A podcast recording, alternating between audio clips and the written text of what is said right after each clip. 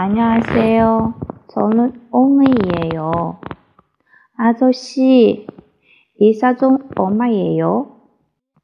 3만 원입니다. 어, 너무 비싸요.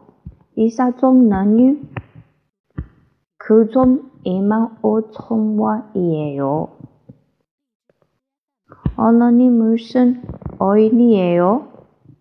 피리 씨, 일요일에 뭐 했어요?